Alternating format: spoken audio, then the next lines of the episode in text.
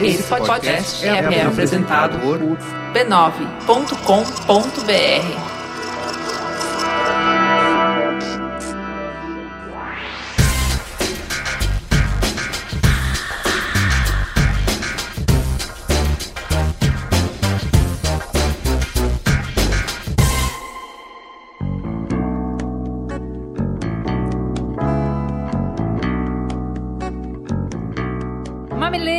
mamiletes, eu sou a Juva Lauer e essa é a Cris Bartz. Com uma voz cagadíssima, gente. Cris saiu do hospital pra fazer o Mamilos.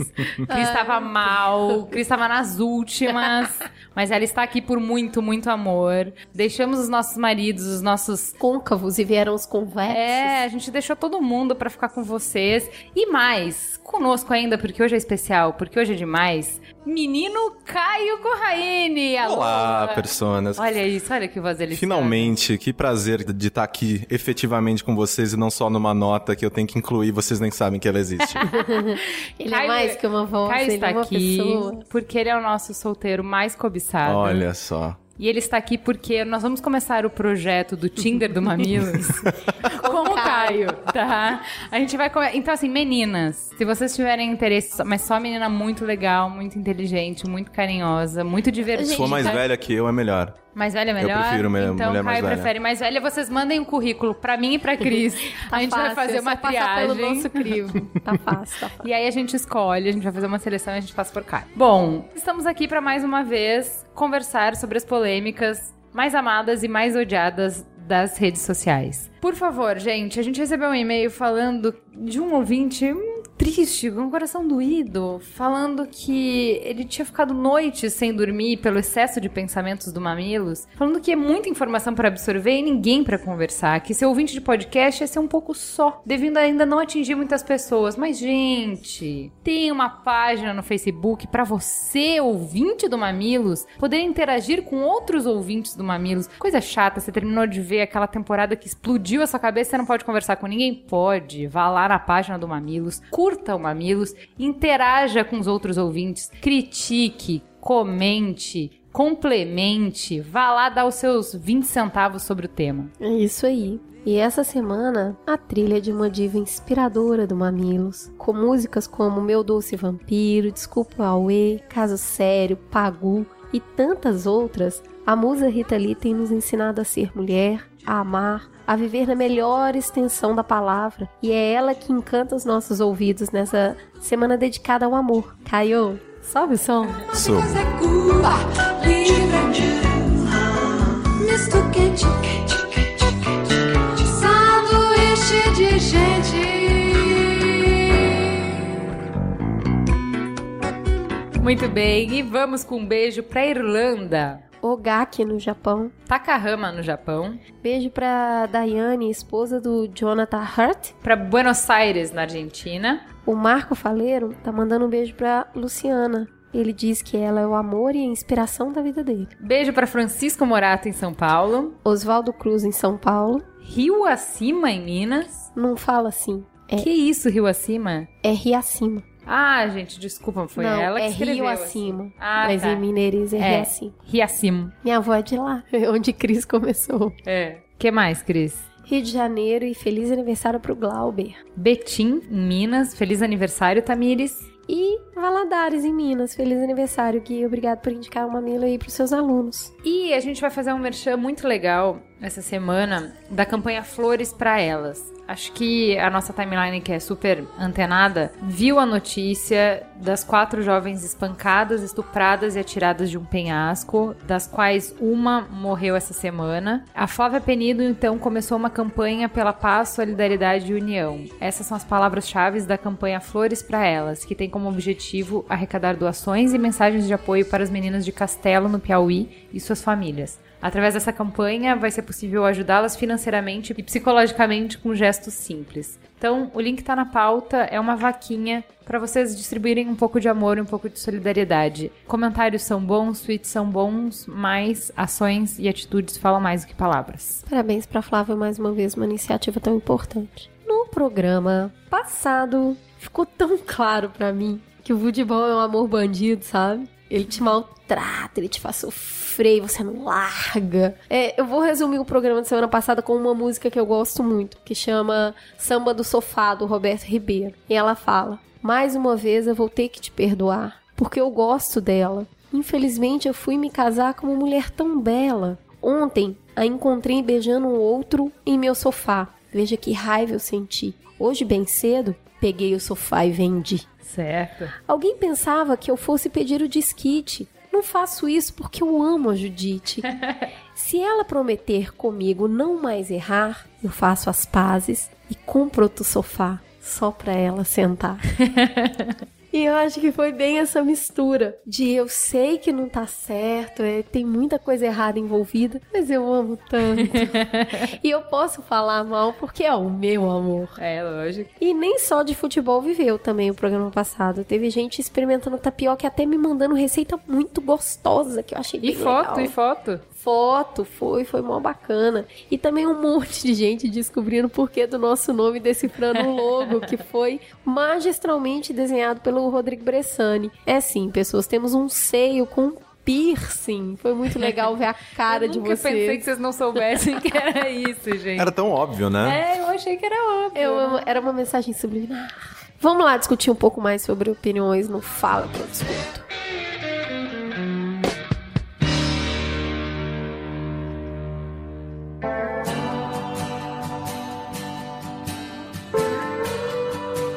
E no Fala que eu discuto, Giri Loubach, não dou a mínima pro futebol, mas qualquer coisa que o Mamilo fale, tô aqui pra ouvir e apreciar. Mamilos têm a seriedade que poucos se arriscam a ter com humor e carisma que muitos falham em conseguir. Ai, quanto amor, né?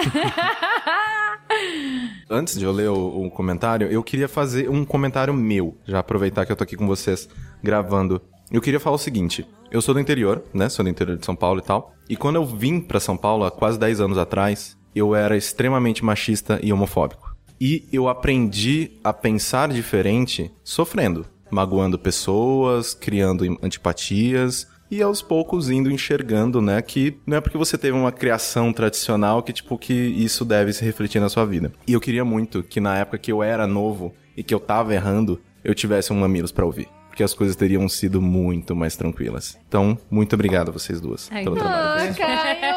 Fazendo a gente chorar!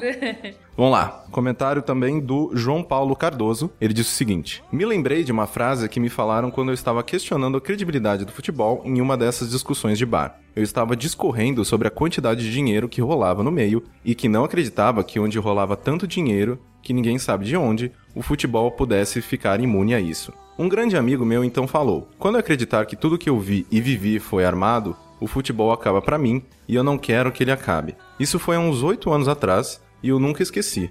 Acho que o caminho é por aí. As pessoas simplesmente preferem não acreditar que toda aquela paixão, que toda aquela entrega, todo o sofrimento fez parte de um grande e armado circo de cartolas. Eu sou uma dessas pessoas. Procuro me informar e saber de todas as podridões do esporte, mas no domingo, quando eu ligo a televisão para ver o Mengão jogar, simplesmente prefiro fingir que as falcatruas não existem durante os 90 minutos. E viva a hipocrisia consciente. Muito bom É, esse meio. é a poesia que a Cris leu, né? Tipo, A Ananda Souza fala um pouquinho sobre a visão que ela tem da época de Copa. É, se disse muito no Brasil que o país estava abrindo mão da soberania em favor das exigências da FIFA, mas a percepção que ela tem é que não é bem assim não. Que o Brasil se candidatou e quando você faz isso, você assume um compromisso com a FIFA através da presidente da República de cumprir os mínimos requisitos exigidos pela federação. Na prática, é quase assinar um contrato, né? Você assina um contrato com a FIFA dizendo que vai se sujeitar às normas que são impostas por ela. Então, quando a presidente da República optou por vincular a esse caderno de exigências, ela não abriu mão não da soberania, ao contrário, ela agiu, ao menos em tese, em nome dos interesses do povo, exercendo essa soberania. Em verdade, o Brasil, avaliando os custos, que são o atendimento às exigências da FIFA versus os benefícios que é sediar o evento e ter um suposto legado, conclui que conveniência e oportunidade de fazê-lo. E aí voltamos ao velho e recorrente problema de representação política. Essa decisão de fato mesmo coincidir com o que os brasileiros queriam?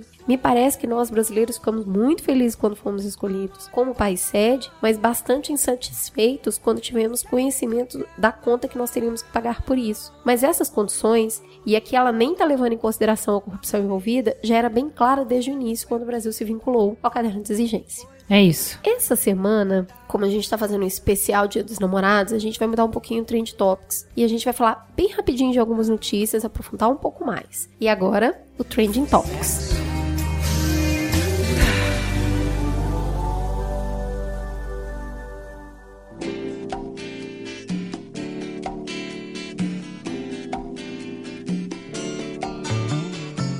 Então, nessa semana, a gente vai falar aqui três links rápidos para vocês buscarem conhecimento e aprofundar mais em um. O primeiro é que a Virgin considera a licença paternidade remunerada por um ano. Os funcionários da empresa, que é um braço de investimento da Virgin Group, que se tornarem pais ou mães poderão tirar um ano de licença e receber salário integral durante esse período. Tanto as mulheres quanto os homens terão direito ao benefício, desde que trabalharem no escritório da empresa em Londres, no Reino Unido ou em Genebra, na Suíça, por mais de quatro anos. Tô mandando meu currículo. E a gente começa a ver uma virada. A segunda notícia que a gente leu e achou bem interessante e tá aqui para vocês é, aprofundarem sobre ela é nem todo mundo é 100% Jesus. Pela primeira vez campeão na Liga dos Campeões, Neymar homenageia o seu ídolo, mas foi muito criticado por uma suposta tentativa de impor sua religião aos outros. Ele usou uma faixa escrito 100% de Jesus na cabeça. E aí tem uma discussão interessante aí sobre é, cenário de cultura versus respeito e diversidade que vale a pena aprofundar. Por fim, o raio-x da desigualdade no Brasil. A Folha de São Paulo fez um especial que tem dados bem interessantes e até uma enquete para você entender um pouco mais a sua posição no sistema. Vale a pena ler. Eu acho muito interessante porque se alguém pergunta para você de cara, você se julga um privilegiado? Muito provavelmente você vai falar, Tá louco? Que privilegiado. Eu trabalho pra caramba. Eu sou classe média sofre. A gente usa muito essa piada. E, cara, a gente é muito privilegiado. Se você Sim. entrar lá e fizer essa enquete, você já é um privilegiado, porque isso quer dizer que você tem acesso à internet. E já é parte desse pressuposto. Então, assim, dá uma olhada lá. Eu acho que é importante a gente entender quem somos pra poder ter uma visão melhor do todo. E a notícia que a gente vai aprofundar um pouco mais aqui foi, é óbvio, aquela que vocês pediram, exigiram, né? imploraram, indicaram, Inundaram a nossa timeline. encheram o nosso saco. Mas eles pediram muito pra gente falar sobre a parada gay e a trans crucificada. Eu vou dar a nota aqui e a gente fala um pouquinho sobre o tema. Dentre os milhares de participantes que foram celebrar a liberdade de amar, uma performance em especial chamou a atenção. Uma trans crucificada no alto de um carro, com os cabelos cobrindo os seios, um corpo escultural, muito machucada, como se tivesse sido espancada, e acima de sua cabeça uma placa escrita: Basta de homofobia.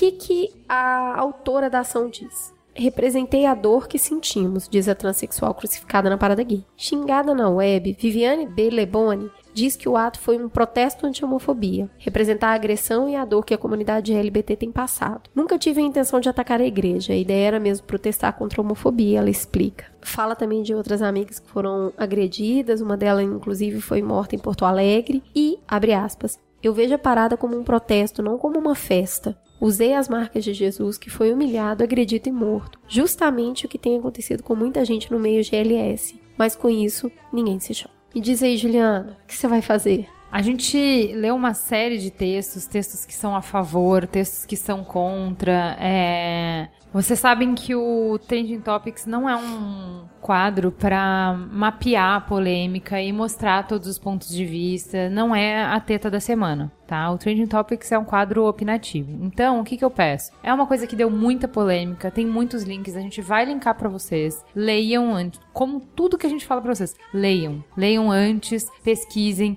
escutem antes de ter opinião, não sai dando opinião. Então, o Trending Topics é o quadro para vocês escutarem a nossa opinião sobre as coisas. Então, eu vou dar a minha opinião sobre isso, depois de ler um monte de coisa. Primeiro, o que que eu acho? Que uma questão, uma polêmica que movimenta tanta gente e que todo mundo tem tanto a dizer, a primeira coisa, a resposta não é óbvia. Então, se você tem certeza da sua posição, pode parar, você já tá errado, tá? Não é óbvio, não tá dado. Então, assim, tem pontos de vistas válidos diferentes. Primeira coisa. É complexo. Segunda coisa, se você é evangélico e tá magoado porque tem um símbolo seu que foi ofendido, eu sugiro que você escute. Tem uma dor enorme sendo retratada aí. Escuta. Reconhece a tua parcela de responsabilidade com relação a isso.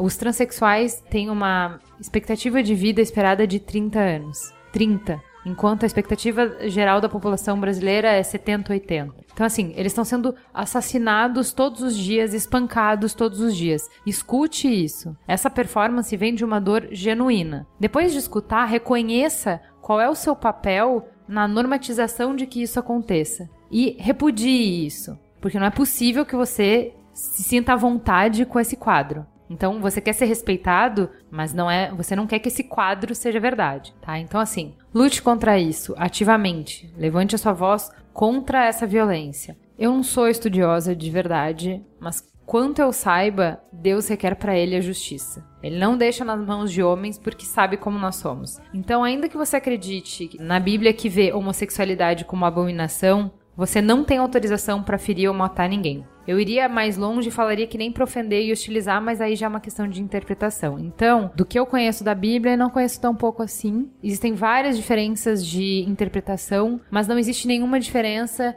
que em nenhum momento da Bíblia ela te autoriza a praticar violência desse jeito, tá? Pelo menos não se você acredita no Novo Testamento. Não é para isso. Então, para evangélicos é isso que eu tenho a dizer. Com relação a quem tá muito defendendo isso como para de mimimi, evangélico e tal, eu sugiro que escute também. Porque a grita foi grande, vocês magoaram alguém, então eu sempre converso com a Cris que eu acho que tem duas maneiras de você propagar uma ideia que é pelo confronto ou pelo convencimento. E eu não acredito que a gente consiga andar mais pelo confronto. A gente precisa de convencimento, a gente precisa mostrar para as pessoas qual é a nossa dor, a gente precisa conversar, a gente precisa que elas sentem com a gente. Então eu entendo quando a comunidade LGBT fala que a cruz é um símbolo da nossa cultura cristã de castigo injusto. E ele foi usado com o Neymar, põe o Neymar à cruz. Ele foi usado com Aviação político, aérea, com aviação aérea, com uma série de coisas. E nunca isso ofendeu ninguém. Por que, que justamente colocar uma pessoa, porque é uma pessoa, aceitem isso, é uma pessoa, ofende?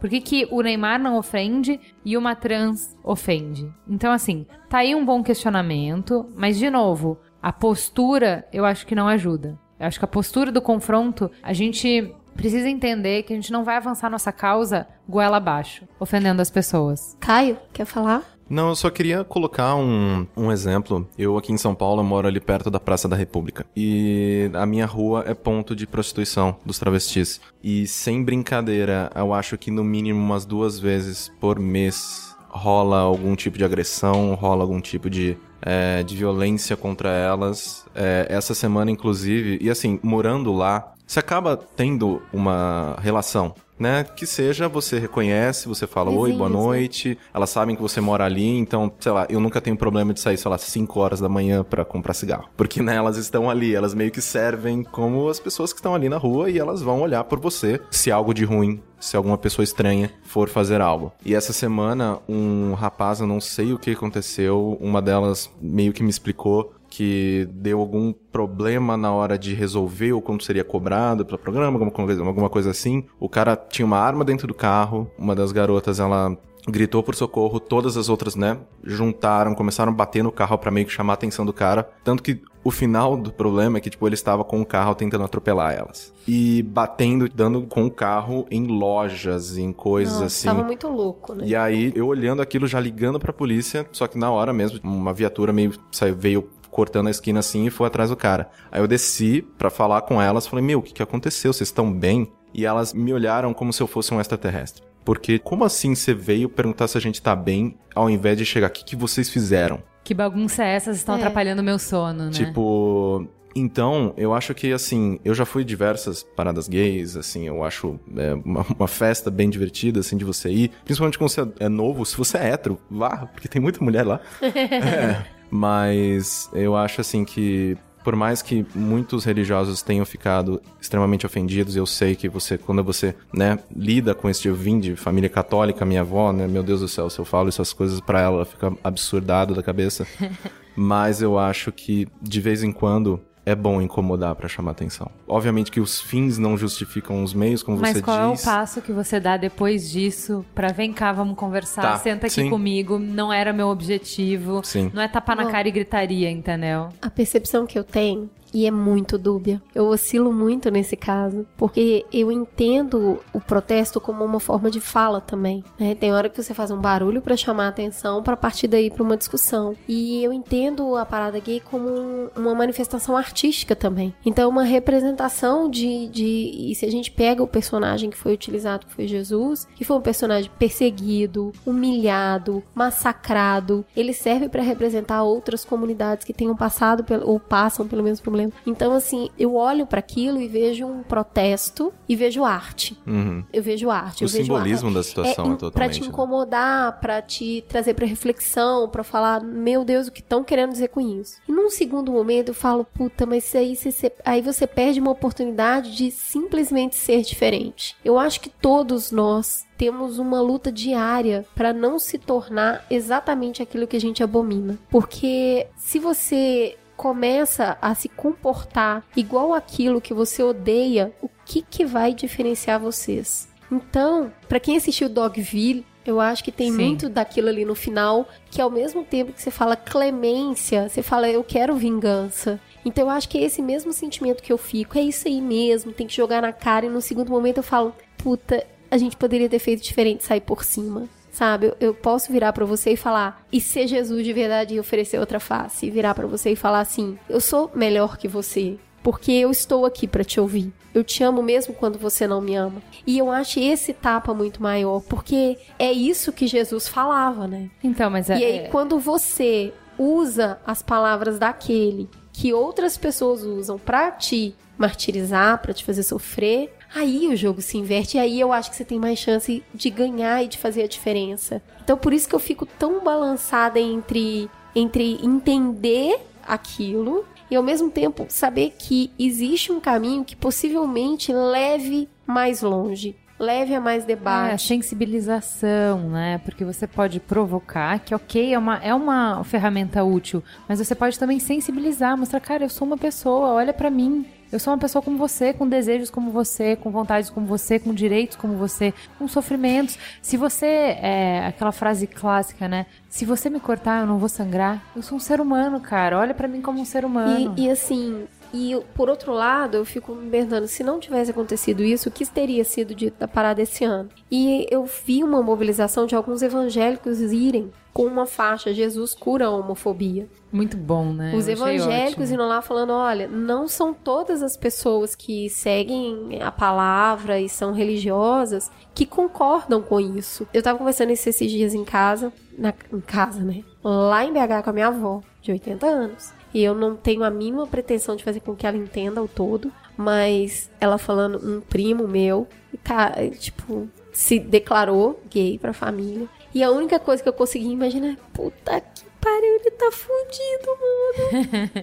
Nossa. E aí a minha Explica o avó contexto que a tua família é toda religiosa. muito religiosa, muito machista, muito preconceituosa, racista. Aquela típica família disfuncional que todo mundo tem um pouco. E a minha tem bastante. E aí a minha avó virou e falou assim: "Mas eu quero perguntar pra ele se ele sempre foi assim". Ela não consegue admitir. Ela, porque isso é muito errado. Eu falei: "Vó, pra gente não sofrer, eu tenho uma sugestão. Vamos pegar só o segundo mandamento. Não é amar ao próximo como a ti mesmo? Isso não se sobrepõe a tudo? Então vamos amar todo mundo. E aí a gente não precisa sofrer e nem saber nada sobre a vida dele, porque ninguém tem direito de perguntar isso pra ele. E aí ela olhou pra mim com aquela cara, tipo, eu sei que você tem razão, mas é foda.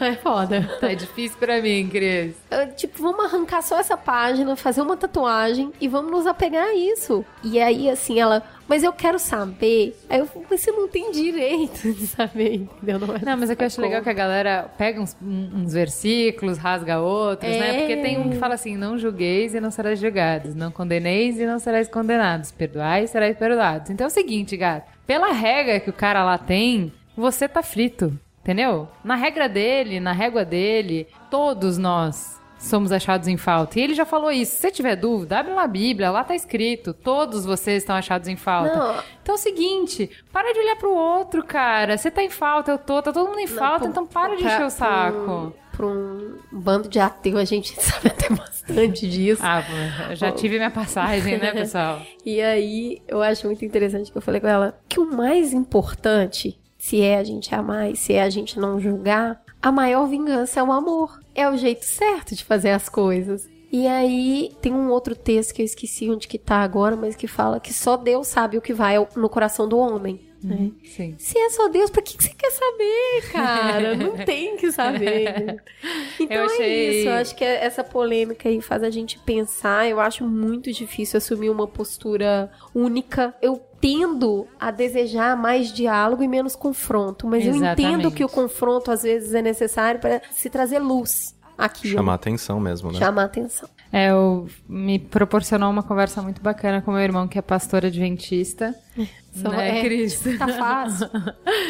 E que é um cara super sensato. É, e em determinado momento eu achei que essa ia ser a teta da semana, que a gente ia realmente discutir sobre isso. Eu achei que eu ia trazer ele aqui pra discutir. Cheguei a cogitar isso. E ele falou um negócio que eu achei muito legal. Ele falou assim: eu não tinha nem feito convite ainda, eu tinha falado que eu tava pensando em fazer um programa nesse estilo. Ele falou assim: Baju, eu acho que não vale a pena você dar voz aos evangélicos nesse momento. Não me entenda mal. Acho que o assunto precisa ser abordado de dentro pra fora, não de fora pra dentro. O que um hétero cristão tem pra falar sobre a dificuldade e preconceitos sofridos por um homossexual, cristão ou não? E eu fiquei absurdada, fiquei chocada. Porque meu irmão, assim, tinha todo jeito de estar lá, putaço, e essa gente não respeitar nada, e blá blá blá blá blá. Eu vi coisas interessantes escritas por gente, assim, tentando explicar a sua dor, tentando explicar por que aquilo fez mal pra eles e tal. E meu irmão, assim, tipo, cala a boca, sabe? Não, não faça programa assim, porque evangélico não tem que falar. Não é hora de evangélico falar sobre isso. Eu falei, o quê? Aí a gente Então- se cala. Calemos. Vamos lá, gente, porque iniciemos agora o papo bom. O papo coração e corações. A teta da semana.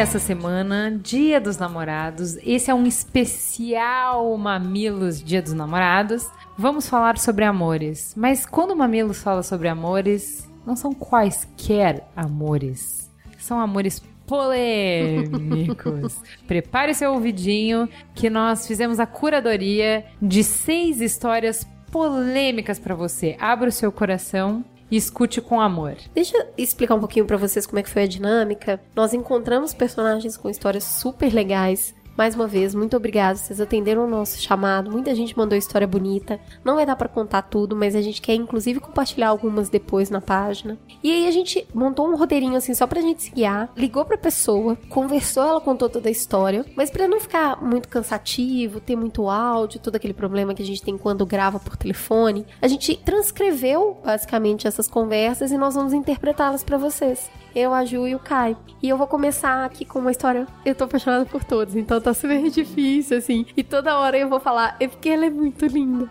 E essa é de Brasília. Então vamos lá, deixa eu contar pra vocês o que, que aconteceu.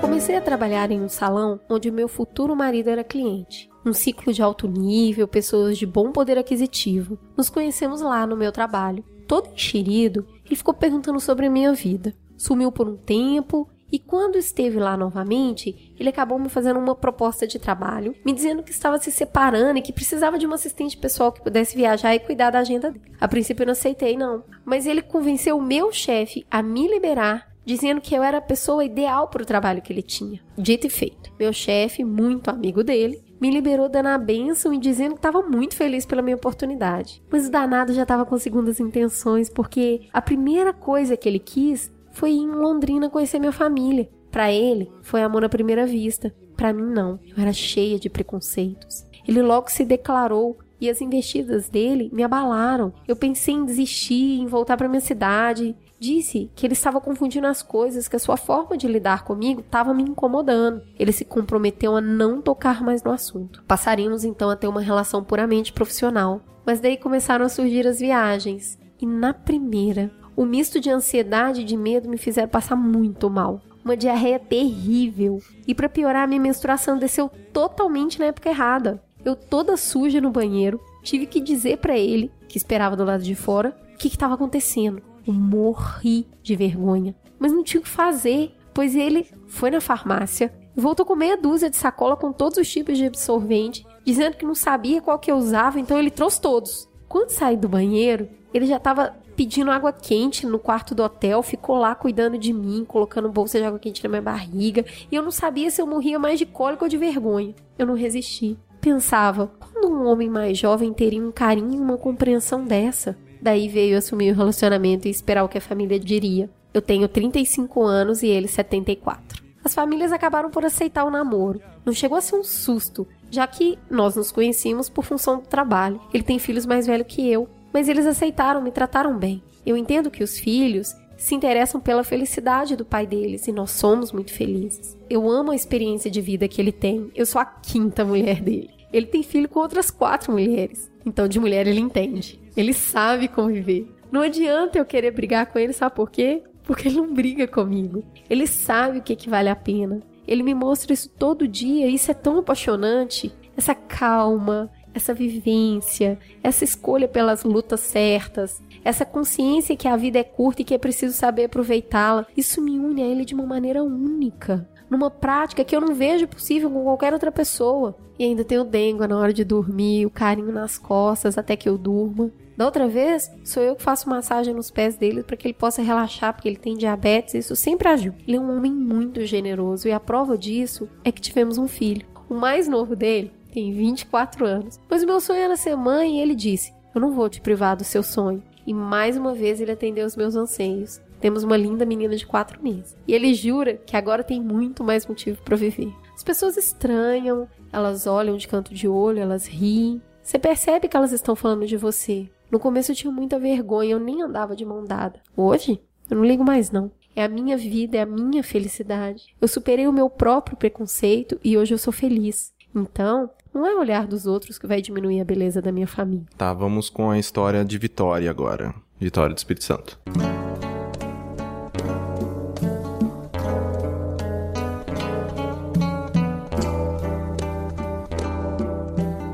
Em 2005, ele esteve na minha cidade para estudar e acabamos frequentando a mesma igreja, os mesmos grupos, os mesmos amigos e por fim nos tornamos amigos confidentes, inclusive para contar sobre outros casos, outras bocas. O curso acabou e ele voltou para sua cidade natal. Mantivemos contato, horas de conversas, mensagens, urkutes. Dois anos depois, ele retornou para o casamento de um amigo em comum. Dessa vez, nos vimos com outros olhos. Um sentimento começava a surgir. Continuamos a nos falar e quando ele voltou para um segundo casamento no final daquele mesmo ano, o clima estava posto e nos apaixonamos de vez. Porém, mais de uma vez, veio a distância. Mais e-mails, mensagens, até que eu joguei a toalha. Me declarei e em troca ouvi uma linda declaração também. Ele veio passar as férias aqui e sacramentamos a paixão com um longo beijo cheio de abraços e sorrisos no meio do saguão do aeroporto. Ali, para todo mundo ver, porque não tinha mais motivo para esperar. Ficamos em cidades diferentes por três anos. Meu Deus, que louca.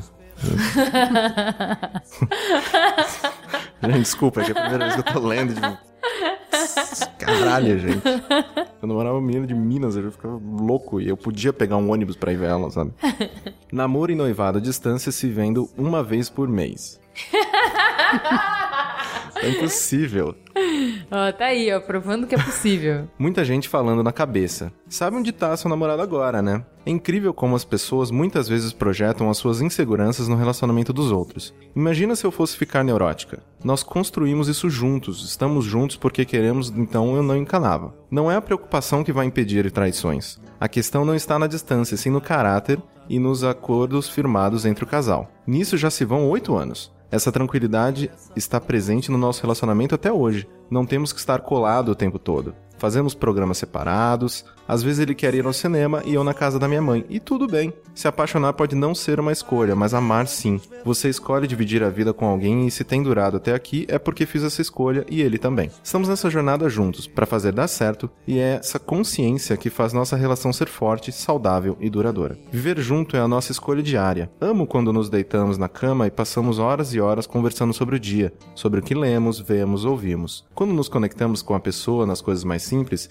isso também acontece nas mais complexas. É o diálogo que mantém essa conexão e isso veio da convivência à distância, quando tudo que tínhamos era o telefone, a fala, a voz. Não perdemos isso e eu adoro essa parte da nossa relação. Somos parecidos, passionais e coléricos, mas temos a máxima de não dormirmos brigado. Falamos, conversamos, resolvemos. Também acredito que a distância nos amadureceu nesse quesito. Você sente no tom da voz da pessoa que às vezes não tá legal. Daí você corre atrás e não dorme brigado. A Nayara é branca, seu marido é negro. Meu olhar nunca foi voltado para detectar o preconceito. Eu ruiva e ele negão. Nossa família e amigos nos receberam muito bem. Às vezes tem sim uma ou outra piada, você leva na ironia. Talvez tenha um pouco de ingenuidade nossa, mas com o tempo e estudos você vai percebendo a necessidade de uma construção social mais amadurecida, que a piada não é tão inocente assim. Claro que eu comecei a ver o mundo com mais critério, com mais questionamento. A entrada dele na minha vida trouxe junto o teste do pescoço. Eu olho ao redor para ver quantos negros frequentam o mesmo lugar que nós e a sua posição social. É sim uma questão que me inspira mais cuidado e reflexão, principalmente porque pretendo ter filhos e, apesar de qualquer dificuldade, eu quero que ele tenha a cor do meu marido, que é a cor que eu amo. Tenho certeza que terei lindos filhos negros e nós vamos estar juntos nisso também conversando e achando caminhos para que nossos filhos sejam tão felizes e realizados como nós dois somos. Bora para a história de Viamão, no Rio Grande do Sul. É só eu sei quanto amor eu guardei. Essa é a história de colegas de trabalho que descobriram que tinham um mundo de afinidades. De um homem que tem sensibilidade para entender e valorizar o lado feminino das coisas, de enxergar além de peito, bunda, coxa, de ver a essência. De uma mulher que sabe enxergar poesia no cotidiano, que começaram falando de telemarketing e de repente já estavam no hardcore, descobrindo um monte de paixões e valores compartilhados. E de repente as conversas se estenderam pelo telefone por horas e horas e horas, madrugada dentro. Em um ano, a mãe do Felipe morreu e a Tati veio de mala e cuia para a vida dele. E no auge da paixão, os dois amadureceram juntos e fizeram a poesia virar concreto na construção de uma casa e de uma vida compartilhada. Quem já fez uma reforma sabe, nada como uma obra para separar um casal, porque são um milhão de pequenas escolhas que definem o que é mais importante para cada um. E afinal, o que é mais importante? Morar mais perto do trabalho para gastar menos tempo em transporte? Ou morar num lugar simples, tranquilo, perto da natureza? A gente quer estar perto de um shopping ou acordar com um galo cantando? Os dois respondiam igual cada pergunta. Ele gostava de pegar ônibus para ver a cidade passando e compartilhar tempo com as pessoas. Ela preferia a convivência com as pessoas humildes à comodidade. E nesse cotidiano não cabia clichê. Tarefa de homem, coisa de mulher. Cada um fazia o que dava, um ajudando o outro. A Tati pega enxada para resolver o que precisar no quintal. O Felipe gosta de cozinhar e organizar. E essa parceria construiu em 10 anos uma afinidade profunda. Todos os anos o casal faz uma peregrinação a Torres nas férias. Eles sempre prometem que vão conhecer um lugar diferente, mas acabam voltando para lá porque foi lá que o Felipe ensinou a Tati a andar de bicicleta e a perder o medo do mar. Foi lá que eles andaram de parapente e balão. Cada canto tem uma história. Felipe é deficiente visual, a Tati não. Quando eu perguntei das dificuldades desse relacionamento, a Tati lembrou do constrangimento de não ter banheiro para deficiente separado, que obrigava ela a levar o Felipe no banheiro feminino, para super constrangimento dele. Tá, mas e as pessoas? Eles causam comoção onde vão. Ninguém acredita que uma menina nova e bonita possa ser casada com cara de bengala que não enxerga. Não entra na cabeça das pessoas. O Felipe diz assim: Ano passado, no verão, a gente estava andando no centro. E a Tati de vestidinho, toda toda. E eu ouvi um cara comentar: Olha aí, o ceguinho se deu bem, hein?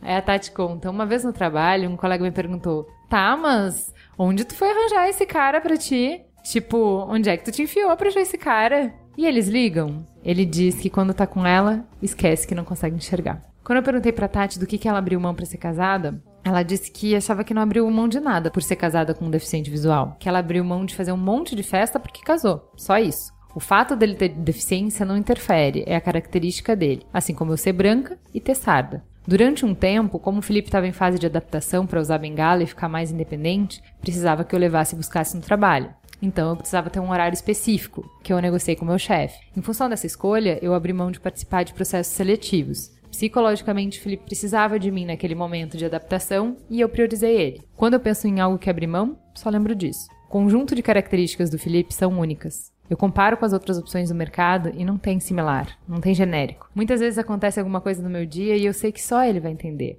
Por mais que a gente esteja há muito tempo juntos, eu não vejo como ter rotina, porque sempre tem coisas novas. A gente não consegue enjoar um do outro. Parece que é sempre um relacionamento que acabou de começar. Vamos agora para uma história de São Paulo.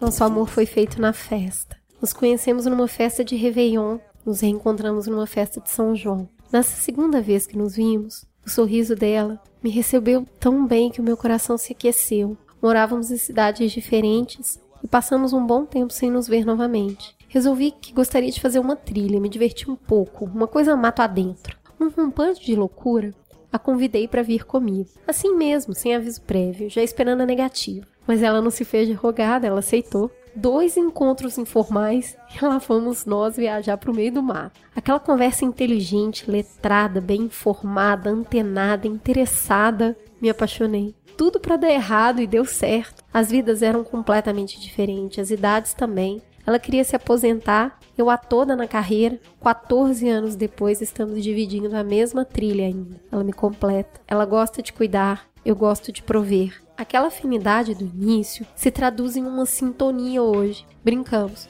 Não pensa não que eu vou ouvir, viu? Isso não importa a distância, essa sintonia nos mantém no mesmo diapasão. Claro que a gente enfrentou crises como qualquer casal. O ciúme dela o rio, virou folclore. Eu descobri que amor e paixão são duas coisas muito diferentes. O amor é construído no dia a dia e vem das afinidades e da capacidade de resolver as diferenças. Não dormimos sem matar nossos demônios. Resolvemos e vivemos bem. Tem a regra de não falar com raiva. Na hora da raiva a gente se respeita, dá o tempo do outro. O melhor momento é dormir e acordar ao lado dela é quando conversamos. Eu tenho me esforçado para que esses momentos sempre aconteçam, porque eles são sagrados para nós. Além disso, fazemos as refeições juntos. Café da manhã, jantares. Nos finais de semana eu cozinho para ela. Os nossos pais são idosos, ela precisa ficar mais com a mãe dela, eu com os meus pais. São viagens que causam alguns dias de separação e cada reencontro é mais certeza desse amor. A Cristina vive com outra mulher. Nem todo mundo sabe da nossa relação. Tem amigos que sabem, tem familiar que sabe e finge que não sabe. Enfrentamos resistências, pessoas próximas que não aceitam, mãe, irmã. Pensamos em um dia nos casar e oficializar essa união. Não foi fácil para nenhuma das duas. A análise me ajudou muito, me aceitar, me libertar, me entender, me respeitar. Ambas tivemos relacionamentos heterossexuais antes de nos conhecermos, e a nossa relação foi uma opção pela felicidade consciente. Muito da resistência da família eu enxergo como a sociedade não aceita, logo elas vão sofrer e eu não quero isso. Mas quando é possível ver que estamos felizes e conscientes da opção pela vida que fizemos, esse argumento cai por terra e a aceitação vem melhor. Outro fator é o respeito. Não usamos a nossa vida para ferir o outro. Sabemos nos portar como qualquer outro adulto. Nem em outras relações eu me colocava ostensiva. Não é porque eu tenho uma relação homossexual que eu tenho que mudar o meu jeito. Eu me preservo porque eu guardo o que eu tenho de melhor, que é a minha relação, para as pessoas que eu amo e confio. O peso ainda é maior para ela, ela é receosa, se sente exposta. Ela é mais velha, então ela enfrentou mais preconceitos que eu. Mas eu vou quebrando essa resistência segurando a mão dela na mesa do bar. Minha forma de carregar a bandeira de militar está em mostrar que o diferente não é tão diferente assim não. Na diferença existe um monte de coisas que são iguais. Eu quero ser respeitada não pela diferença, mas porque eu sou igual a todo mundo num monte de coisas. Com isso, eu ressalto não um lado da diferença, e sim um lado da igualdade. Ser gay não é a única coisa que me define, é uma das minhas facetas. E agora a gente vai ouvir uma outra história que também é de São Paulo.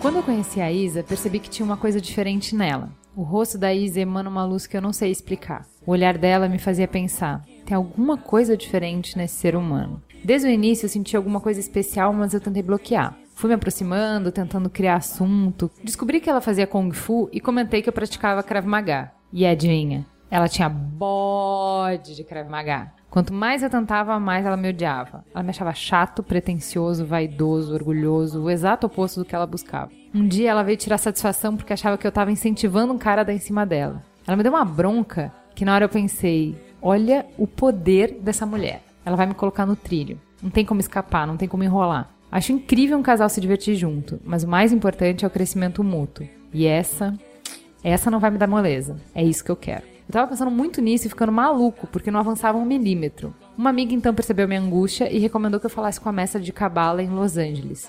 Fala que você precisa de uma ajuda, não fala do caso específico, seja aberto. Ensaiei um domingo inteiro que eu ia falar pra mestra. Quando enfim consegui falar com ela, o que saiu da minha boca foi: Karen, eu amo uma mulher. E ela perguntou: Mas ela gosta de você? É, não sei. Ela sabe que você gosta dela? É, não sei. Ela tá disposta a levar a sério o caminho espiritual? Não sei. Então ela riu da minha cara e disse: Mas então fala com ela. E eu, é isso? Tipo, super master conselho da guru.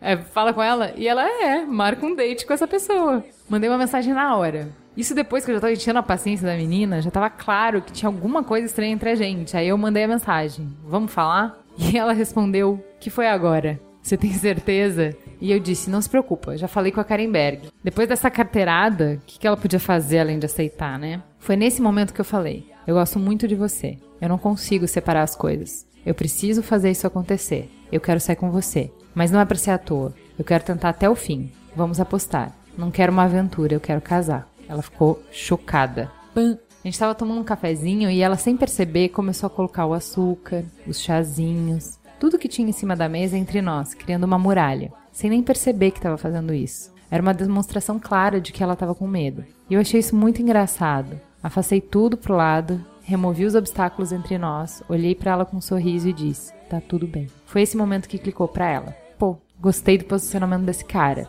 Ela sentiu tanto poder e pensou: esse cara é interessante. Só depois que ela me contou que um mês antes ela teve o mesmo sonho durante sete dias seguidos, da mestre Karenberg levando ela pra mim. E a Isa ficava com raiva. Por que você tá me levando pra esse cara? Namoramos um ano e meio já estamos casados há nove meses. A gente tem nosso pequeno mundo. À noite sentamos no sofá juntos, ela prepara um jantarzinho gostoso, saudável, ela faz cosquinhas sem fim, eu saio correndo pela casa, ela sai correndo atrás de mim. Depois eu lavo a louça. É um momento sagrado pra gente. Nós rimos juntos, feito duas crianças. Daniel é judeu ortodoxo. Isabelle era sua aluna no curso de Cabala. Dentro das comunidades de professores de Cabala ao redor do mundo, existe o costume de casar entre eles, porque é uma vida muito louca de dedicação completa, super intensa, muito específica. O Daniel foi o primeiro professor a não se casar com uma professora. Aí ele continua dizendo: Para casar comigo, a Isa tirou do papel o sonho que tinha desde menina de se converter ao judaísmo. O processo de conversão é muito difícil, muito. Você tem que estudar uma quantidade de livros insanas. São 25 livros grandes que você tem que estudar e saber praticamente de cor. Você tem que mudar completamente o estilo de vida.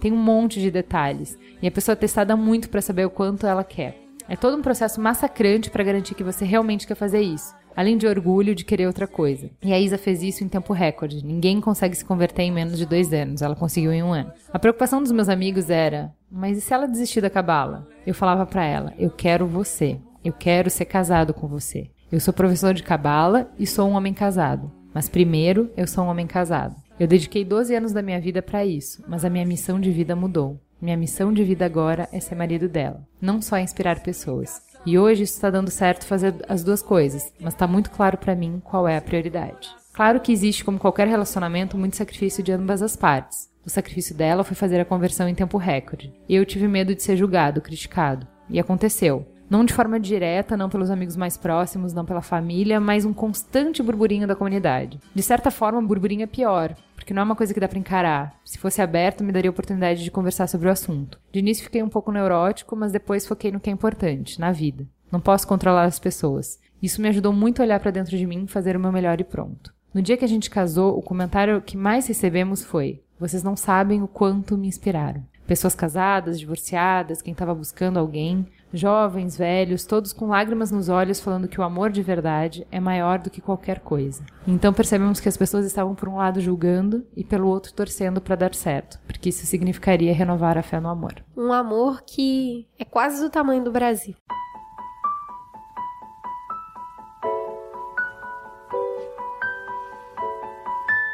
Os dois nasceram em pequenas cidades interioranas, em ambiente rural e com famílias compridas. Ele no Rio Grande do Sul, semanas depois do fim da Guerra Paulista, em uma casa vinda do casamento de dois viúvos e de uma lavoura na colônia. Ela, em Minas Gerais, cinco meses depois da morte de Eva Peron, em uma casa branquinha. Ele com 14 irmãos, ela com 9. Aos 12, ele entrou no seminário. Aos 14, ela entrou no convento. Portugal, França, Itália, São Paulo, Santo André e São Bernardo. Irmãos e depois padre, freira e professora. Ambos acreditando na promessa de uma América Latina diferente, se envolveriam em movimentos sociais, principalmente no campo. E nesses movimentos, em acampamentos e encontros, se encontraram. Ele padre, ela freira. Depois se reencontraram, se reencontraram, se reencontraram. Amor e parceria. Os projetos se somaram, mas sem padre ou freira. As famílias estranharam, muitos desaprovaram,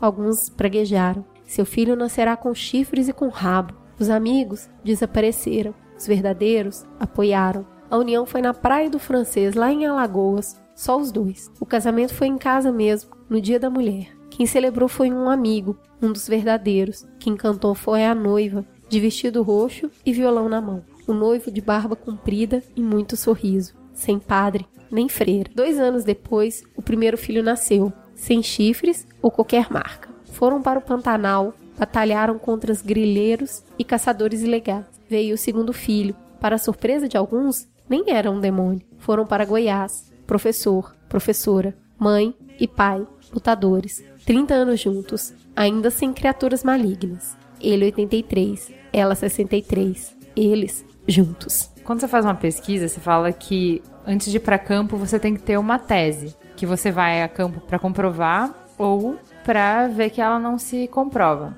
E a tese que a gente tinha é que as nossas semelhanças nos aproximam e as nossas diferenças nos afastam. E que somos nós que definimos o que é mais importante. Então, a gente foi atrás das histórias, construindo elas de uma maneira a mostrar, primeiro, o que elas têm em comum com todos nós, para só então mostrar as diferenças. E aí aprofundar mais na diferença nesses tabus de raça, tabu de deficiência, tabu de idade, tabu de religião, para ver como que as pessoas lidaram com que os amores vitoriosos conseguiram passar por isso. E um dos critérios que a gente usou para selecionar as histórias era tempo do casal junto, porque a gente falava, isso é a credencial que a pessoa tem. Se você não conhece nada mais, a credencial que a pessoa tem para mostrar é, cara, me respeita. Eu tô há 10, 20, 30 anos juntos dá certo, independente do seu tabu, do seu preconceito, isso aqui tá funcionando. E o que a gente achou engraçado é que eu ficava uns 40, 50, uma hora falando com as pessoas, mas quando a gente chegava na hora do tabu, eu não conseguia mais do que cinco minutos. Porque para as pessoas isso não era um tabu. Para eles isso não era relevante, assim. Eles não achavam que tinham vencido grandes coisas, ou que eles estavam lutando contra o mundo, ou que isso não era o mais determinante da relação. Eles tinham muita coisa para falar sobre o amor e pouca coisa para falar sobre as diferenças. Eu tava comentando sobre isso no dia a dia da gente. Acho que quando a gente passa por um problema muito sério, ou situações de vida, você acaba focando em resolver, né, em passar aquilo. Quem tá de fora olha e fala: "Ai, coitado". Mas cara, a pessoa que tá vivendo tem um propósito tão claro que sabe o que, que acontece no final? Fica todo mundo com preconceito e a pessoa fica vivendo. É tipo bate e volta, porque ela simplesmente entende muito rápido que o foco não é isso. O foco é a relação em si, né? O foco é ela investir no que realmente importa. E aí tudo fica muito pequeno. As pessoas em volta, mesmo se for familiar, por mais que tenha uma não plena aceitação, o que fica muito claro em todos os casos que a gente viu é que isso une muito as pessoas. O casal fica muito unido. E o que eu acho interessante é como as histórias que causam identificação também unem a gente de uma outra maneira, que assim, talvez se eu encontrasse a Isa usando peruca e seguindo costumes de uma religião super tradicional e que tem costumes antigos, eu diria assim, né? Eu achasse que eu não tenho nada a ver com essa menina. Que, né, assim, que nós somos completamente distantes, completamente de outro mundo. E aí, quando você escuta essa história, ela é tão sua irmã, ela é tão sua, essa história é tão igual à sua, é tão. Vocês têm tão mais em comum do que as coisas que te diferenciam, né? É, eu acho que todas as histórias eu consigo me enxergar tendo a possibilidade de tê-las vivido. Sim. Isso é muito gostoso. Eu acho que quando a ousadia de arriscar, né? Alguém dá um primeiro passo, alguém fala, me apaixonei. Alguém fala, eu vou convidar. Alguém diz, eu vou jogar a toalha. e aí tudo se transforma, o propósito fica maior e, e rola uma conexão, né? Rola uma conexão entre as pessoas de um desejo gigante de querer fazer dar certo. Eu acho que tem frases muito poderosas aqui com respeito palavras como prioridade, conexão, intimidade. Acho que o fato também de todos terem respondido sem pensar duas vezes. A gente pergunta assim, mas o que que é uma coisa legal do relacionamento de vocês? Dois segundos surge um. Ah, um carinho nas costas, é uma cosquinha, não ir dormir brigado. Então, eh, você percebe que é muito verdadeiro, né? Sim. Você caiu. É muito Você fácil, com né? todo o seu coração peludo. É, meu coração tá bem peludo atualmente. Você Mas. recuperou um pouquinho da fé do amor? Um pouco, assim. É que é, é meio o que você falou no começo, dessa questão de que as pessoas que estão de fora, elas são as que mais, na maioria das vezes, são as que mais sentem essas, essas lamúrias, né? Que olhem, nossa, tadinhos, eles devem sofrer tanto. E a pessoa que tá lá, tipo, vivendo, foda-se, nada acontece. Tadinho, não, eu sou super privilegiado porque eu tô felizão Sim, aqui. tô felizão aqui, você tá aí, né, comendo pipoca e assistindo Netflix. Mas, era uma coisa que eu também passei um pouco no meu último relacionamento, que eu me mudei com a minha ex-mulher pra Manaus. Né, é, meio que larguei toda, toda a minha carreira aqui, tudo que eu tava fazendo e tal, e fui pra lá com ela. Infelizmente, no meu caso não deu certo, mas ainda assim, todas as reações que eu tinha de tipo, cara, você é louco. Você tá, você vai largar tudo que você construiu aqui, toda a tua carreira, tudo, as portas que estavam totalmente fechadas pra você e você deu cabeçada até elas abrirem. Você vai largar tudo por causa de uma mulher. As pessoas meio que não entendem que o que elas enxergam como dificuldade eu enxergava como oportunidade, eu enxergava como sorte. Eu falei, cara, eu tô com uma pessoa que me faz ver todas essas dificuldades e achar que é tipo, whatever, vambora, vamos morar no meio da floresta. Então, isso que você falou é muito verdadeiro. Eu Acho que, tipo, quem tá feliz e vivendo aquela situação, por mais que sim tenha as dificuldades do dia a dia, elas não sentem tanto esses- essas porradas que quem tá de fora tá, nossa, mas vocês devem apanhar tanto. Não, a gente só é feliz. Felicidade é, melhor paga, eu né? Fico vendo isso, a pessoa perde mó tempão vivendo a vida do outro e o outro tá lá benzão, felizão. E tem algumas coisas que a gente vê também como condições semelhantes em todos os relacionamentos, né? A gente vive hoje uma vida tão atribulada, e tem tanta coisa pra resolver e tem tanta opção, né? Tem muita opção. E você vê um esforço diário das pessoas pra fazer dar certo. É, todos eles têm em comum uma puta afinidade de. Todos eles falam assim: ah, o que, que te fez apaixonar? Valores. Ela tinha os mesmos valores que eu, ela queria as mesmas coisas que eu. E todos falam: a gente, eu entendo muito a diferença entre paixão e amor. Você não escolhe por quem você se apaixona, mas você escolhe quem você ama. Amor é uma construção. Amor é uma Exatamente. construção diária. Bom, então aqui encerramos as polêmicas polêmicas e eu queria encerrar com um último caso, que ele é um caso feminazi. Esse caso que eu vou ler agora, essa história linda que eu vou ler agora, eu dedico para todas as minhas amigas que já beijaram a lona. Eu dedico para mim mesma de um tempo atrás, eu dedico para você que tá num relacionamento de merda. Eu disse você, acorde, escute esse caso, especialmente para minha amiga Clau. Então vamos lá.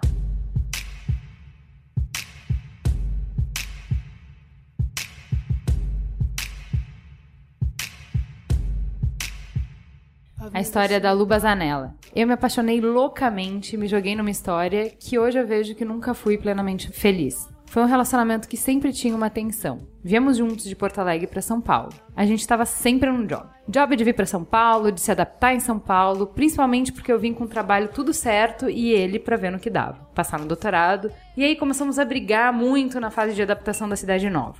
Eu percebo que eu fiquei muito isolada, numa coisa que eu me convenci que era linda e romântica e hoje eu vejo que era castradora, uma coisa de medo. Aí entramos no job de família margarina. Tá na hora de ter um filho. Eu tava mega workaholic, mas entendi que era hora, eu ia fazer 33 anos. Claro que não foi como eu imaginava. Eu não consegui engravidar, tive que fazer tratamento. Tenho ovário policístico. O médico logo avisou que sem hormônio demoraria muito tempo. Aí, que, que a gente faz? Roteiro. Vamos engravidar mês tal. Faz plano de saúde, fica três meses sem tomar pílula, usando camisinha pra esperar carência, tudo planejado, tudo planejado. Tudo como eu achava que tinha que ser. Aí meu pai teve câncer. Não tem planilha que dê conta disso. Foi um período muito difícil pra minha família. E eu, focada no job família Doriana. E tomando um monte de hormônio com uma depressão foda. E como toda pessoa que precisa de ajuda, eu achava que não precisava de ajuda. Eu achava que tava seguindo o script. Quando eu ficava triste, pra não desgastar o relacionamento, eu chorava no elevador, me arrumava e entrava em casa. Eu pensava que eu tinha que ser forte, que eu tava fazendo sério. Hoje eu vejo que não era uma coisa honesta, que eu tava no job, que eu não parava pra questionar se eu tava feliz ou não. Zero. Às vezes ele parava e falava: "Cara, talvez a gente devesse esperar um pouco". E eu: "Não, tem que ser agora. Tá fora de cogitação". Porque isso pra mim era a coisa mais definitiva. Então, lógico, todo mês que não rolava era aquela choradeira. Fiquei com trauma de fazer teste de gravidez. Sabe aquelas mulheres de novela? O cara tá total em outra e ela esperando ele feliz com janta em casa, completamente ovni, que tu pensa, putz, que roteirista ruim. Capaz que essa mulher não ia se dar conta. Tá ridícula essa cena. Essa cena era eu. Não fazia a mínima ideia. Eu achava que tava no roteiro da família Doriana e ele também. Só que ele não tava. Eu tava lá tentando dar conta de todas as coisas, dar suporte pra minha família, dar conta do trabalho, dar conta do casamento, do projeto filho, de não enlouquecer tomando cada vez mais hormônios. E aí, todo o meu divórcio aconteceu em uma semana. Eu fazendo mil exames no meio do tratamento. Na semana da separação, eu fiz aquele exame super intrusivo e doloroso pra descobrir se as trompas estão obstruídas. Desmaiei de dor. E de repente, numa briga, ele vomita de uma vez que tava com outra pessoa e não queria mais nada. Três dias, terror e pânico entre ele dizer que tínhamos um problema e assumir que tinha outro e ir embora. Bati a bunda no fundo do poço. Entrei numa depressão profunda. Não conseguia dormir, não conseguia comer. Em um mês emagreci 10 quilos. Eu passava os dias abaixo de Rivotril. Eu fiquei literalmente desesperada. Minha vida acabou. Eu falava pra ele: fácil pra te falar. Tu vai sair daqui e vai ter um filho com quem tu quiser. Eu não. Meu prazo acabou. O que também não é justo com nenhum homem. Eu vejo que todos esses anos que a gente ficou juntos, eu aceitei coisas que eu não queria pra não criar conflito. Eu não fui sincera com os meus sentimentos, eu não tava feliz.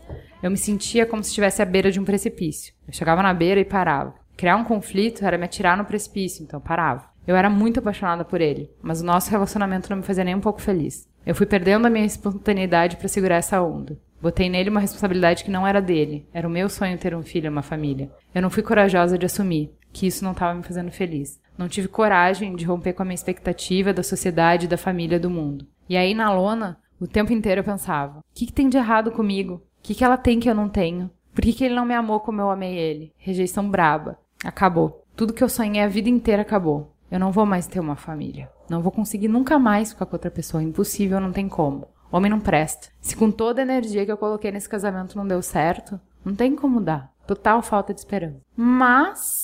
Ainda bem que tem mais, gente. Muito- Nossa, velho, eu tava muito. Ah. Cadê História o plot twist disso aí, velho? Pelo amor de Deus. vida, me né, oferece o galera? plot twist disso aí.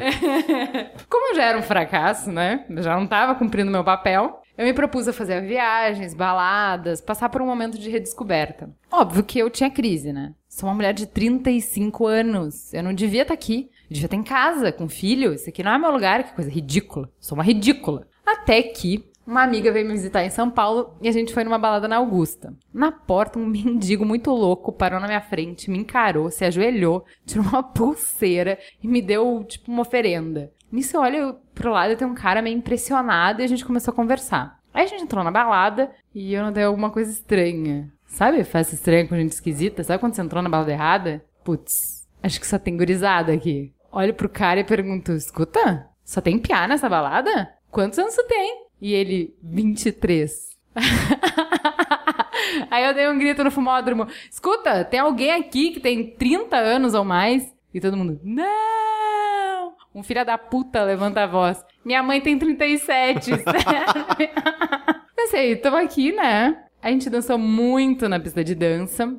O cara veio, me beijou. Achei graça, tirei uma foto e mandei pra todas as minhas amigas. Peguei um guri de 23 anos, tirando muito sarro. Foi daí que eu coloquei um apelido nele. Tu é um puppy. Tu deve até ser virgem. Eu falava pra minha amiga na frente dele: Olha, eu ganhei um filhotão.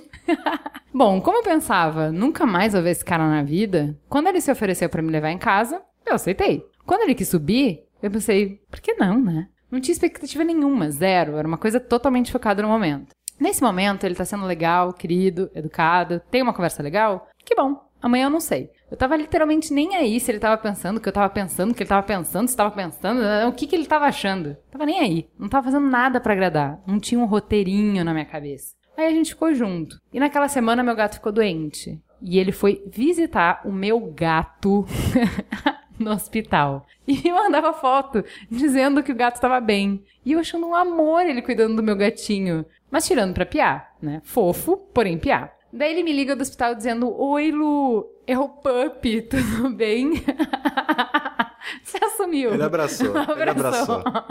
É o Pup, tudo bem? Tô aqui com o Asterix. E eu vomitei arco-íris. Que que é esse guri? Que coisa mais fofa! Uma semana depois, ele que tava estudando gastronomia, me falou: Eu vou fazer um prato pra ti. E mandou uma foto. Cara, eu me senti de novo aquelas mulheres de novela. Pensei, nunca um homem cozinhou pra mim na vida. Na outra semana eu ia pra Itália trabalho e ele se ofereceu pra ficar na minha casa com o gato. Todos os dias ele mandava o vídeo do gato, dele tocando violão com o gato, super curtindo a música.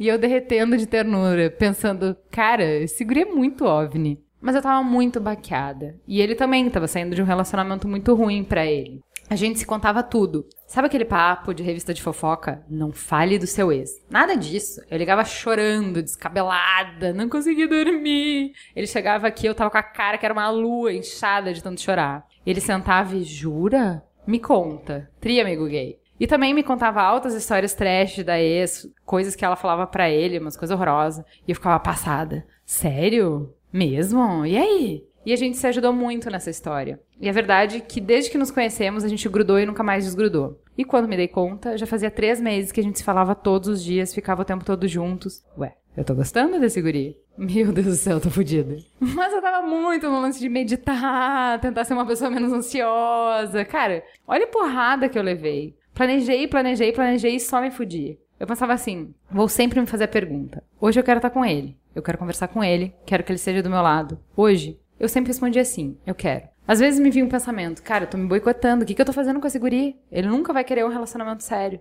Nem a preocupação de casamento, mas construir alguma coisa, de estar no mesmo ponto emocional. Quando eu falava isso pra ele, ele nem entendia. Bah, por que, que você tá falando isso? Tamo aqui junto, que bobagem. O que, que eu fiz pra tu pensar isso? E eu só respondia, tu nasceu em 1990. e as coisas foram acontecendo assim. Não teve aquele momento, ai, vou apresentar ele pra minha família. Teve o seguinte: minha irmã veio me visitar e ele disse: Pai, eu quero muito ver uma pessoa que tem a mesma cara que tu, teu sangue cresceu contigo. Não teve aquela coisa de, será que estamos no momento de apresentar a família? A conversa foi completamente outra. Ele foi conhecendo meus amigos do mesmo jeito. Eu falava das pessoas e de repente ele, bah, quero conhecer a fulana, vamos marcar. Eu não ficava questionando se esse era o momento de apresentar pras amigas. Desde o primeiro dia que a gente ficou junto, ele nunca mais ficou com ninguém. E eu também não, mas não falava. Achava que tinha que esconder. Ele não tava nem aí. No final do ano, ele já tava praticamente morando na minha casa. Daí eu comecei a pensar, putz, quando é que eu vou casar? Como é que eu vou ter filho? Mas eu pensava, bom, eu tô apaixonada por ele, agora não tem mais o que fazer. E ainda pensei, ah, ano que vem, quando eu fizer 36, vou sentar com ele, vou conversar sobre engravidar, fazer tratamento. Expliquei pra ele que eu precisava fazer tratamento. Aí eu viajei e pensei, bah, na volta tem que conversar com o Pup, porque a gente tá praticamente morando junto e eu não quero que seja assim. A gente precisa conversar pra ele se sentir em casa, preciso dar esse espaço conscientemente. De novo, planejando, né? Daí eu comecei a ficar mal, não sabia o que, que eu tinha, enjoada, rinite, tontura, nada fechava os sintomas. E uma amiga dizia, tu tá grávida, vai fazer o exame. E eu dizia, não vou fazer exame. Já fiz exame demais na minha vida, já chorei muito com aqueles palitinhos de merda. Até que nada fechava, eu tive que fazer o exame. E já tava de nove semanas. E aí eu decidi só contar pessoalmente. Tive anos me acostumando com essa ideia, tratamentos, enfim. Pra ele é totalmente outra coisa. Ele pode encarar como uma limitação na vida dele. Mas pensei, bom, também não tem mais o que fazer, né? Cheguei em casa e soltei na lata. Pup, senta aqui. Preciso conversar contigo. Tô grávida. Ele ficou chocado. Mas logo encarou como uma coisa mágica, um sinal de Deus. Se isso aconteceu, é porque é pra ser. Ficou andando de um lado pro outro, repetindo incrédulo: Meu Deus, meu Deus, eu vou ser pai, meu Deus. De repente ele sentava e chorava e dizia: Anjinho, Deus nos deu uma alma pra gente cuidar. E eu me descabelava de chorar. E a conclusão muito lógica na cabeça dele é que eu era a mulher da vida dele. Não podia existir outro motivo pra eu ter engravidado. E aí eu fui conhecer os pais dele, assim. Oi, tô grávida. Olá, prazer. tô grávida. Esse é o seu neto. E eu achava que os pais dele iam me achar uma maluca, iam achar péssimo, mas eles foram super amorosos comigo, felizes, comemorando, como se estivessem há anos esperando a gente ter um bebê. Pra fechar com chave de ouro, a minha sogra teve a ideia de fazer aquele chá pra revelar o sexo do bebê. Daí todos os amigos e família se animaram, porque era a oportunidade deles se conhecerem. Minha mãe, minha irmã e a amiga que tava comigo quando nos conhecemos vieram de Porto Alegre. Acabou virando um super evento. Tô lá e de repente vejo uma movimentação lá fora, escuto música que tava tocando quando nos conhecemos e vejo uma faixa segurada pela minha mãe e a madrinha dele. Quer casar comigo? Eu já abri o berreiro e vem ele com um buquê de rosas, se ajoelha na minha frente, explodem papeizinhos, ele me pega no colo, me leva pra uma sala que a mãe dele tinha arrumado uma mesa de noivado. Eu achei que eu ia parir o Miguel naquela hora. Colocou uma aliança no meu dedo que era da avó dele. Moral da história. Eu planejei, planilhei. Eu tinha um casamento de 5 anos com um cara que eu acreditava ser o homem da minha vida e deu tudo errado. Beijei a lona, fui pro fundo do poço. Na merda, resolvi pelo menos me divertir. Sem roteiro, sem nada. A vida me entregou muito mais do que eu poderia pedir, desejar e até sonhar. Eu realmente aprendi. Não tenho raiva nenhuma. Viveria três vezes tudo de novo pra viver o que eu tô vivendo hoje. Claro que a gente briga, mas é uma coisa verdadeira, que eu acredito. Às vezes eu me pego tendo esses raciocínios. Ai, não vou falar isso porque ele não vai gostar. Daí eu penso, gente, é o pup. Eu não preciso fazer essa história toda. Muito lindo. Genial. É muito linda essa história. É, é muito lindo. E quem conhece, eu consigo ver todo esse sentimento. É muito bonito isso. Bom, esse foi o nosso especial Dia dos Namorados. espero que tenham gostado, espero que tenha sido bom, espero que tenha inspirado Foi bom pra vocês. você? É, foi muito bom pra mim. Fiquei muito inspirada com essas histórias. Caio. Foi bom, foi, passou um- uma gilete no meu coração peludo. Eu acredito que a, a vida pode ser boa de novo, as pessoas podem ser felizes. É, eu acho que o que fica dessa conversa toda é se dê a oportunidade de ser feliz, olhe pro lado, olhe pra cima, olhe pra baixo. Pare de fazer fucking roteiro. É, A vida não cabe em roteiro. e insista. Eu acho que o amor tá muito mais presente no que a gente se esforça pra superar do que naquilo que já nos une. né? Isso tá posto, o trabalho é maior. Vamos para o farol aceso? Bora lá!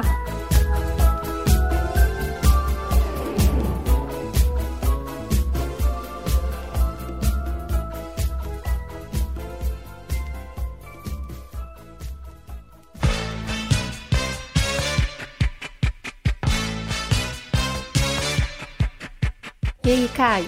Então, vamos começar aqui com o meu farol aceso. Eu quero recomendar pra vocês o autor japonês, o Haruki Murakami. Ele é um, uma pessoa muito interessante, eu já li a biografia dele e tal. Ele, um dos maiores hobbies dele é correr.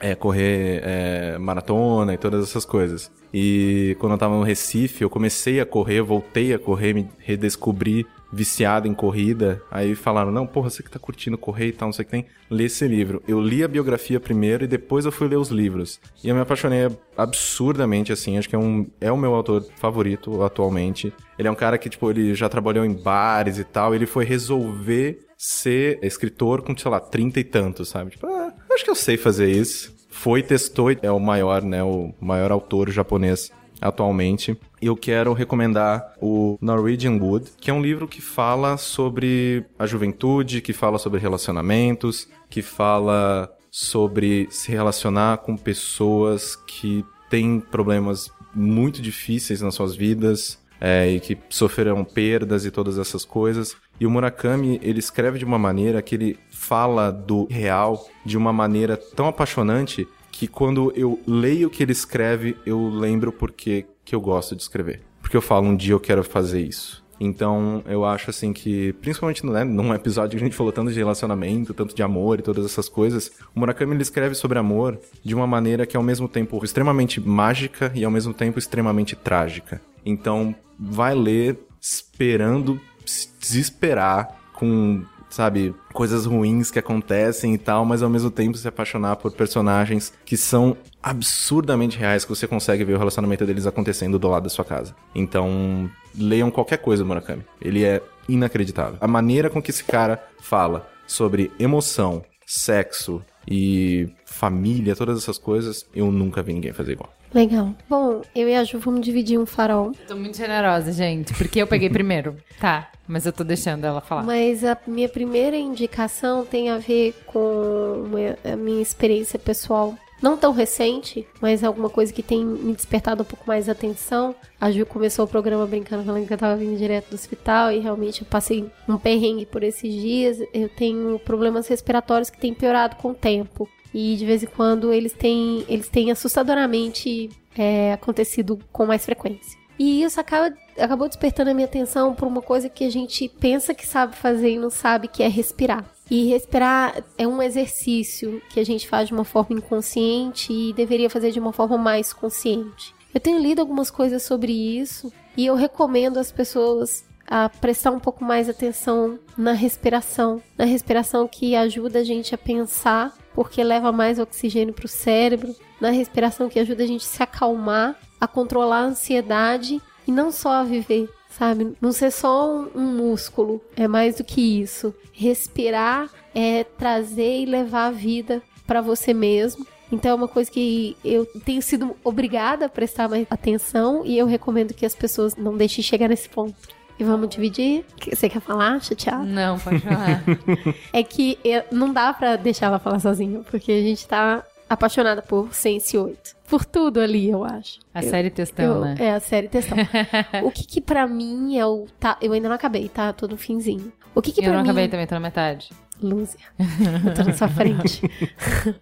É, a sonoridade acaba quando É. entra série no meio, né? Mas num mundo que a gente tá discutindo consumo compartilhado, que a gente tá começando a despertar para consumo compartilhado, que na verdade você não precisa comprar tudo, você pode compartilhar, me aparece essa série com o conceito de inteligência compartilhada. Que qualquer um pode ser super-herói se você acessar habilidades de outras pessoas que convivem com você. Então, o grande fundamento pra mim, o grande tipo, caralho, que argumento é esse? Vem daí. As pessoas, um grupo de pessoas que não se conhecem, se conectam por um motivo que ainda não está claro. E de repente você já não tá mais tão interessado assim no motivo, porque você tá interessado em como as conexões vão se fortalecendo e vão fazendo com que essas pessoas expandam mais sua consciência. Quem é ela, quem é o outro, e que a sociedade, o mundo, é muito maior do que as pessoas que ela conhece e convive. Então, assim, eu tô super apaixonada por esse tema. Os personagens, eu gosto dos personagens, eles são bastante caricatos, porque eles representam regiões do mundo e tudo mais. Tem os excessos. Eu tô me cagando pros excessos, porque eu tô gostando muito, eu me divirto. Até Fornon Blunts eu cantei, tá? Desculpa, cantei, fiquei lá balançando cabecinha. Se eu tivesse um isqueiro, eu ia acender. Então, assim, eu recomendo a série porque. E eu entendo a impaciência das pessoas também. Porque a gente tá falando de gente. E nem sempre as pessoas estão interessadas em pessoas. Né? Eu tô interessada em ação, eu tô interessada em contexto. Mas tem bastante ação também, né? Eu acho que. É que a trama não necessariamente desenrola, mas tem bastante ação. O, o Sense8 é do, dos Wachowski, né? Pra é. Netflix. Ah, É, tô cagando é. também. Eu É. não Tá. vou mentir que eu comecei a assistir porque eu falei, vou dar uma última chance a ele. De- Depois de Speed Racer, vocês me perderam, gente. Mas aí, é, na verdade, o que eu gosto é de ver pessoas. Eu gosto de pessoas. E eu acho que a série traz isso de um jeito bem legal. Olha, eu não vou mentir que eu escolho as coisas, porque quem escolhe o que eu vou assistir é o Merigo, todo mundo sabe disso. Eu acho interessante, porque de uma certa maneira ele fala sobre a solidão que a gente vive hoje, de que tá todo mundo fragmentado na sua bolha. Então, assim, os caras precisam conseguir ajuda do outro lado do mundo, de pessoas que compartilham a inteligência deles, porque no final do dia tá cada um sozinho pra resolver os seus problemas. Então fala um pouco sobre isso. Sinceramente, eu não fiquei muito me apegando se o roteiro era tão bom assim. Eu não tava. Eu achei a ação bem estruturadinha, os ganchos funcionam, você realmente se interessa em saber o que, que vai acontecer depois, em conhecer as pessoas, em saber quem são as pessoas. Não acho que é uma obra-prima do, sabe? Mas eu achei extremamente divertido, muito bom. Eu sou obrigada a ver com o Merigo um monte de coisa que não é nada divertida, que é job. Assim, é muito legal ver uma coisa que é divertida. Tem um que simplesmente é né? divertido. Tem um argumento ali diferente, eu acho que Não, já é. me entreteve, sabe? Eu tinha vontade de ver o próximo. Não, só mais um, só mais um, só mais um, sabe? Então, assim, talvez não seja a, a criação mais brilhante do universo, mas, cara, eu me diverti. Eu recomendo. Não, e assim, a, a Gil brincou que é o- a série do textão, porque a gente leu algumas críticas também a respeito, tipo, a gente tá meio apaixonadinha, né? Vamos ver qual é que é. E tem gente cagando na série, meu. Mas, tipo, cagando no nível master. E pior, tem gente que nem acabou de assistir a série e já colocou um crítica fundamentada em veículo de grande circulação. Triste isso. Não, isso aí, aí Merigo é bem com. É, Mas- ainda mais, porra, no- se você for pegar coisas como a maneira com que a Netflix ela distribui esse tipo de conteúdo, que é tipo, cara, tó, tá inteiro, tó. É, Qual é a dificuldade de ver? cu E assiste. Teu trabalho é esse, né? é. Aliás, um parênteses. Já teve gente reclamando que a gente usa termos de publicidade, a maioria dos ouvintes Tem. não é publicitário. Job é um projeto que a gente recebe. Então quando a gente fala isso é job, você tá falando que isso é trabalho, que isso é um projeto. E a Esqueci gente fazer isso sem querer, pode falar mesmo. Toda vez que acontecer, é vício de linguagem. É, a minha outra indicação é o livro Faça Acontecer, Mulheres, Trabalhos e a Vontade de Liderar, que é da Sheryl Sandberg. É, ela é executiva do Facebook. É um livro muito legal para mulheres, não é um livro para homens, meninos. Pulem esse e assistam o Sense 8. É um livro para mulheres pra gente pensar sobre as nossas escolhas de carreira, sobre as coisas que fazem a gente ser menos eficiente ou menos bem-sucedida, é, ou menos feliz no trabalho, enfim. Ela tem provocações bem interessantes, não precisa concordar com tudo. Eu, inclusive, parei de ler na metade, porque não é um livro pra você. Ele é um livro que. Ele é bem escrito, então daria pra ler numa sentada, mas o objetivo não é esse. Acho que você tem que ler um capítulo, pensar sobre ele e passar uma semana analisando a sua rotina à luz daquele capítulo pra depois ler outro capítulo e tal. Eu fiz o propósito de passar a semana não dando nenhuma opinião, a menos que alguém tivesse me perguntado. Falhei miseravelmente, não poderei continuar lendo o livro. Vou ter que fazer ou refazer o exercício mais uma vez. Mas enfim, eu achei, eu tô achando um livro super interessante, então tá aí minha indicação. Tudo bem. É isso, galera. Muito obrigada pela companhia. Feliz Dia dos noite. Namorados pra É. vocês. E obrigada, um beijo. A gente se fala. Tchau. Tchau, gente.